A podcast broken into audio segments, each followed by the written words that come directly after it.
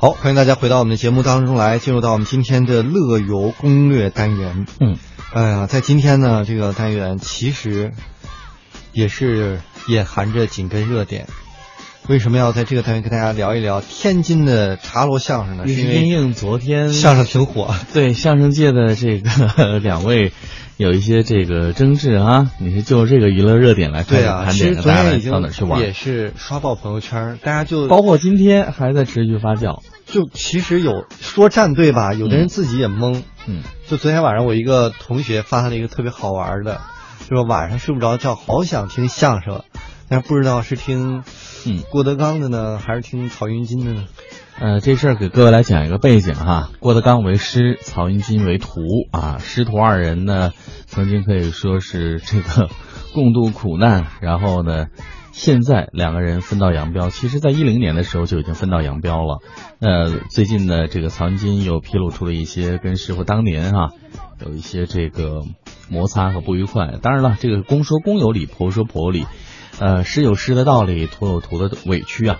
所以呢，在网络上呢，各位也没有是太多人急着去站队，只是说呢，对于师傅而言，师傅应该做什么；那对于徒弟而言，徒弟又应该做什么。对于师徒传帮带这样一个相对比较古老传统的一个技艺传授方式哈，呃，有一些陋习呢，饱受现在各位的诟病。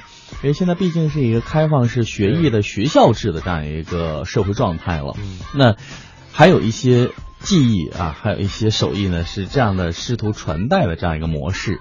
那这里呢，就难免它会有一些看起来跟现代社会或者是有一些主流的东西，它并不是那么搭配，也不是那么搭调。毕竟年轻人哈、或者是这个新时期的人，在接受这些传统文化的过程当中呢，就本来本身就有些不适应，再加上这个传统的有些东西呢，我们不能说任何事情是完美的，任何事情都有它的瑕疵点，或者是那么不尽如人意的一面啊。例如说这个学徒三年啊，这三年呢。是这个没有任何薪水的啊，这三年呢，你得师傅要求干什么就干什么。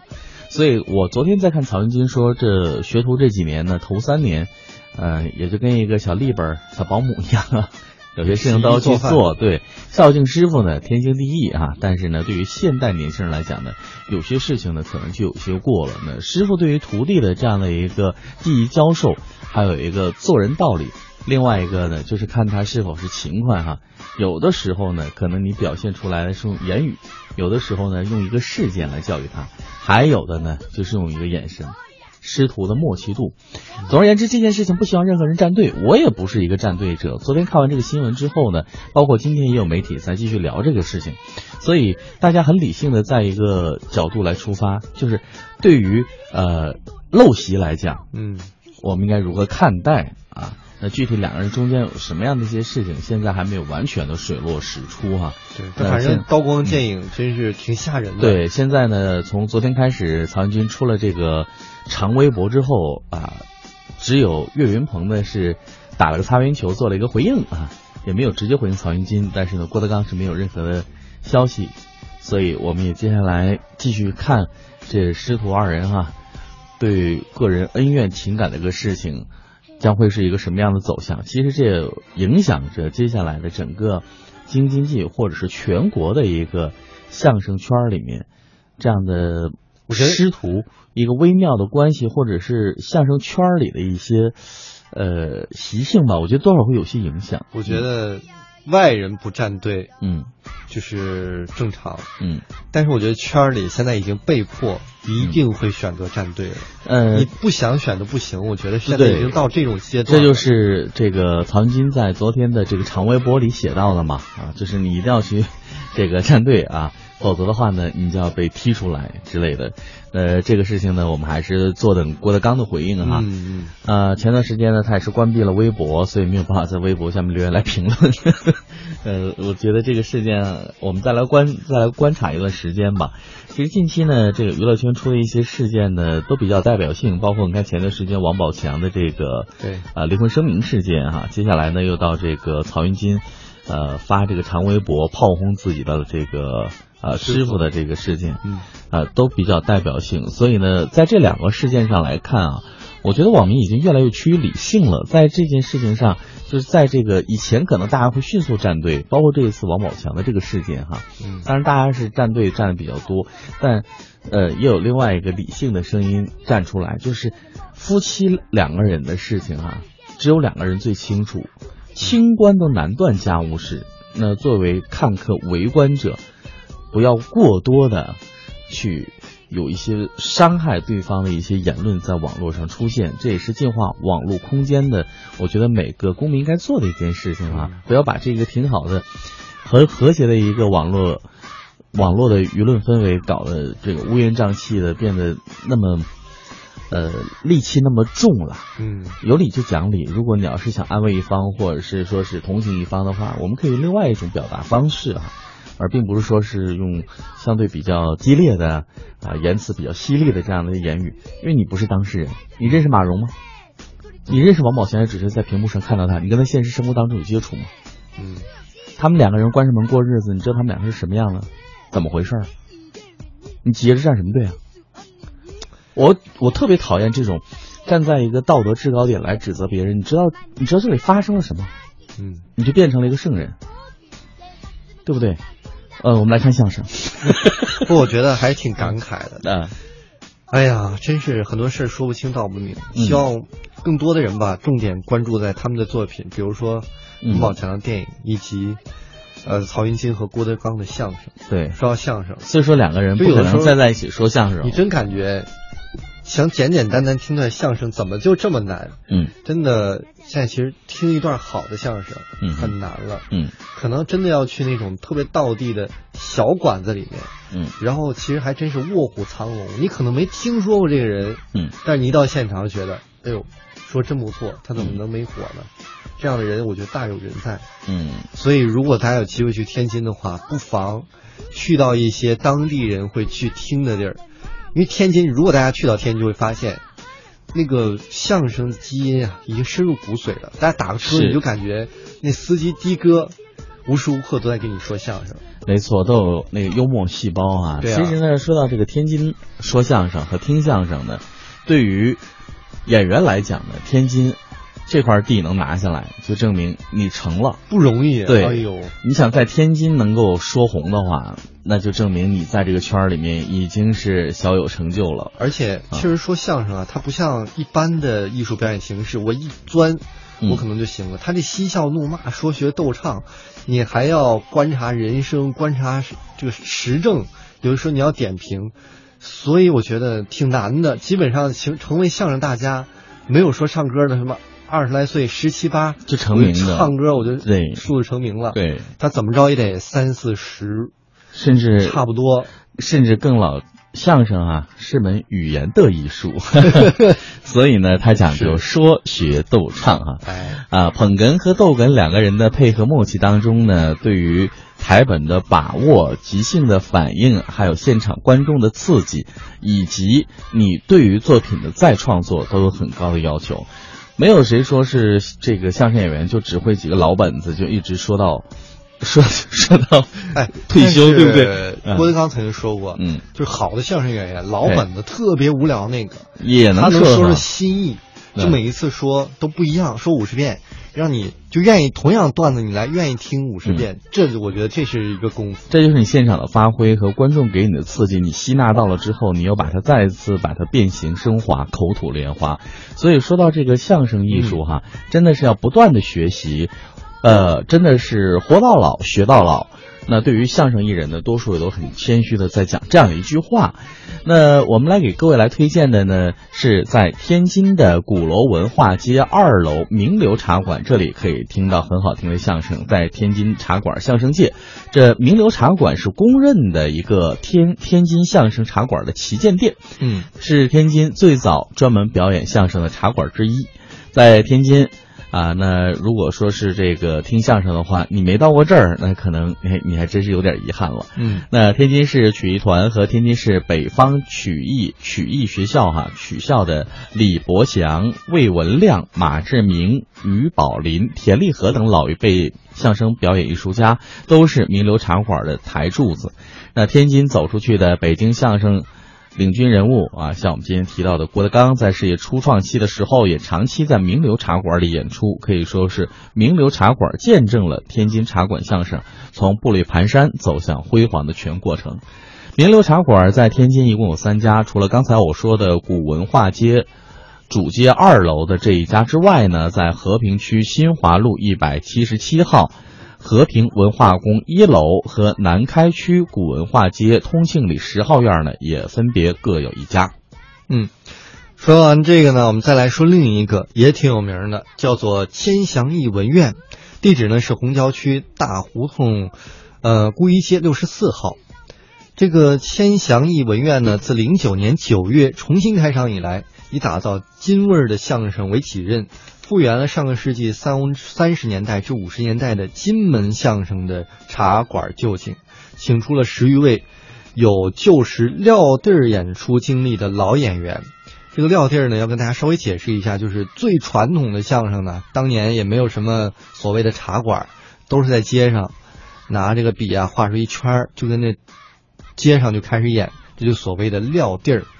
呃，那么请出这样的。有撂地儿经历的演出经验的老演员呢，呃，也是想通过这种方式表达出相声艺术的那种津味文化。那么到场的观众呢，也能够领略到老年间相声演员的风采，为我国的相声事业留下了一些珍贵的资料。那么在这儿呢，千祥艺文院还特意是创办了一个首家注册备案的相声博物馆。收集了很多有关相声的名家手稿、演出服装、道具以及文刊及大量的老照片和丰富的影像资料，免费对外开放。其实我觉得当年的相声真是挺难的，不像现在哈。嗯，这师徒俩人其实都算是小有名气，这个我觉得赚的那也是盆满钵满的。嗯，当年相声那都是吃不饱饭。据传说，我今天早上刚听哈。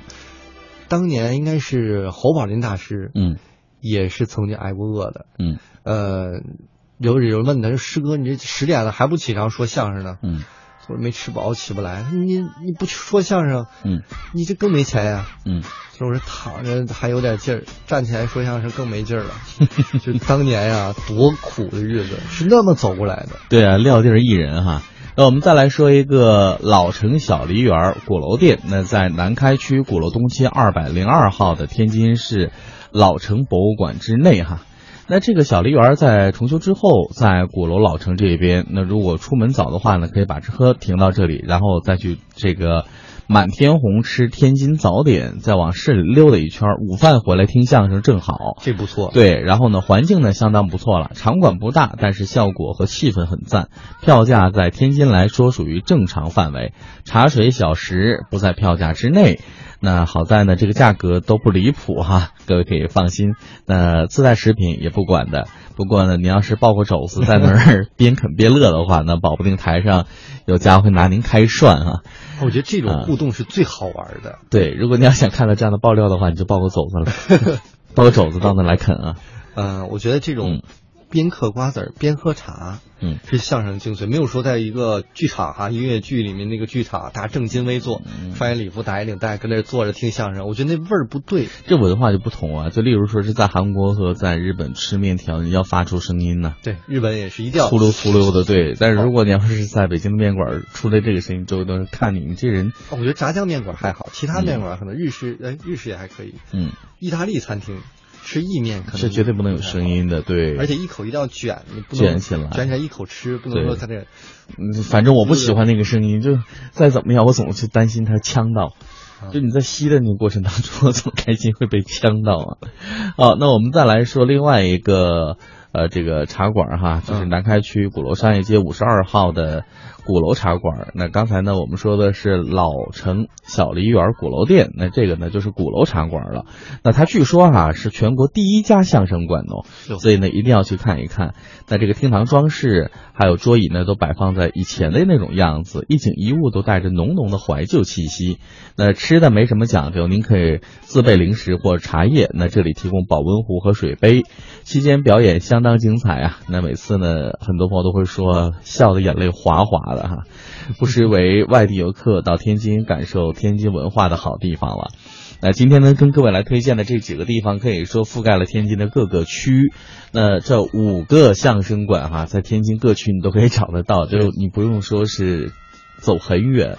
很周折了，而且我们稍微规避了一点，嗯，像这个如日中天的德云社这些大家可能已经耳熟能详的地方，嗯，去一些当地人过去早年间听相声的地方，小馆啊，可能你会听到，我们不敢说最好啊，嗯，但可能是相对原汁原味的，属于天津的相声。本土文化，哎，哎呀，相声呢是一个语言的艺术啊，是吧？讲究说学逗唱，还有一浪，这个。据说呢，这学里面呢，嗯，其中就包括很多曲艺界的东西啊，京剧呀。对，这个学里边呢，这个声形台表唱，你样样都要通，都要灵哈。学什么像什么，唱什么像什么。对，所以对于相声演员来说呢，唱也是很重要的一门基本功。在这里面呢，其实，在现在的艺人当中呢，已经有一些讲相声的、说相声的，对于传统里面的，比如说戏曲和大鼓。这些唱的功课呢，有一点点弱了。不过呢，但是他们说啊，这这两个得算这个学里面唱呢，好像是专门就是郭德纲经常唱那个叫什么来着？呃，这个这个这个有一一门说相声演员从很早很早三四十年五六十年代，嗯，就唱那个，嗯，其他的呢可能偏学的会多一点。唱的什么？是唱的是这个古词啊，还是？等我给我两秒钟啊，嗯，一、二，好到了。我我们先听一段，我我先想一下，应该就是郭德纲经常唱的那个叫什么来着？这个这个这个这个，应该是古词了，应该是古词，就是什么各类大鼓啊，有点像。对他们说大鼓。词，对，我们我们先听一段，嗯，这个一定说相声离不了的这些曲艺的东西，我们听一段。呃，这一段还是大鼓，对，这一段我们不是第一次放了，但这段真的很经典，特别应景，有没有？对，所以呢，我们来感受一下京津文化，一会儿再见。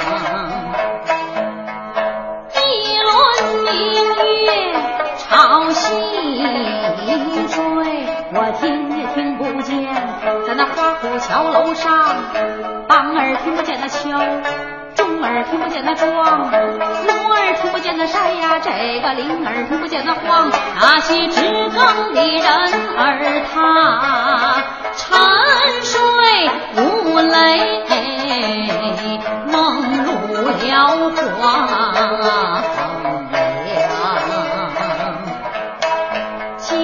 上的金鸡。连声唱。千门开，万户方，这才进入了。行路之人急急忙忙打点着行囊，出了店房，怒问了前边那一等所。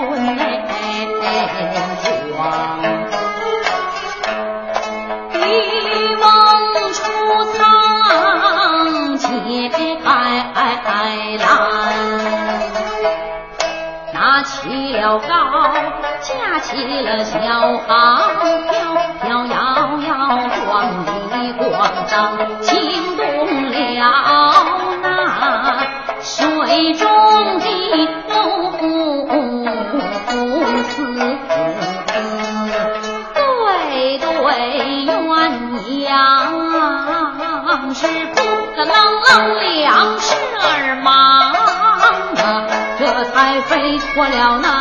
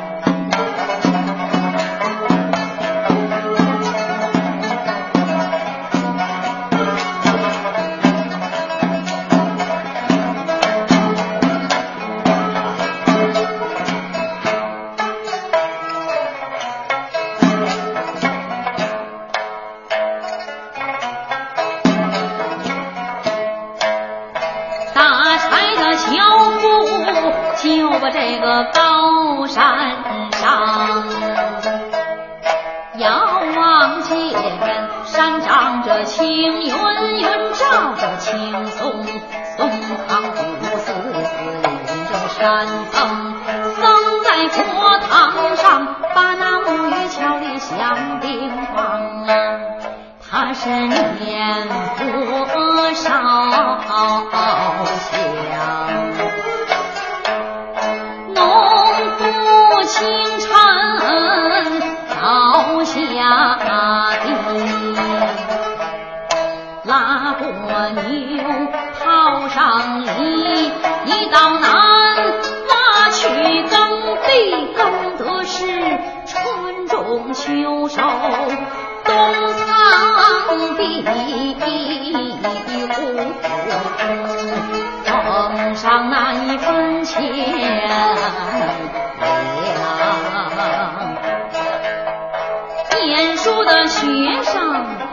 走出了大门外，我只见他。头戴着方巾，身穿着蓝衫，腰系丝绦，那么足下蹬着妇女，怀里抱着书包，一步三摇，绝不而藏。我他是走进了这座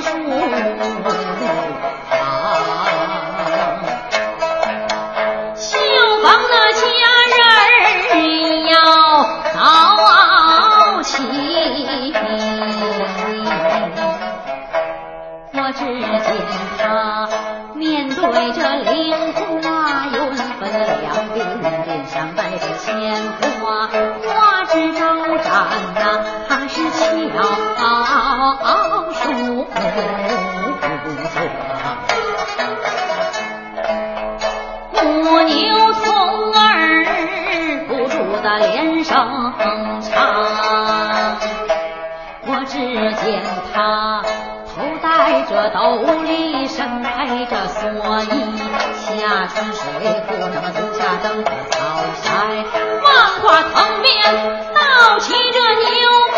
背，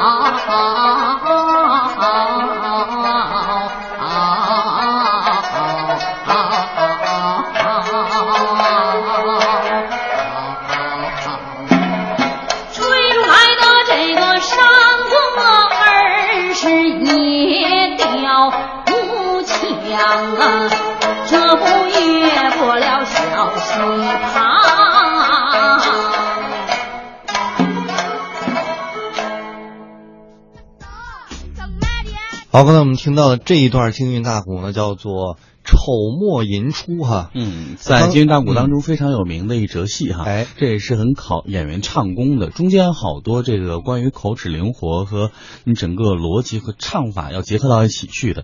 我突然想起那个在上学的时候，我们需要来练的一个贯口，就是玲珑塔，结合这个还真的是有异曲同工之妙哈。这回头我们也学一学。刚才我这回忆出来了，嗯，郭德纲经常唱那个叫《太平歌词》，你看我就说古词应该就是这种东西，对，太平歌词。而且呢，我们这个也跟大家说一下，这我们经常说说学逗唱，嗯，其实传统的所谓的唱，这个就是指的太平歌词。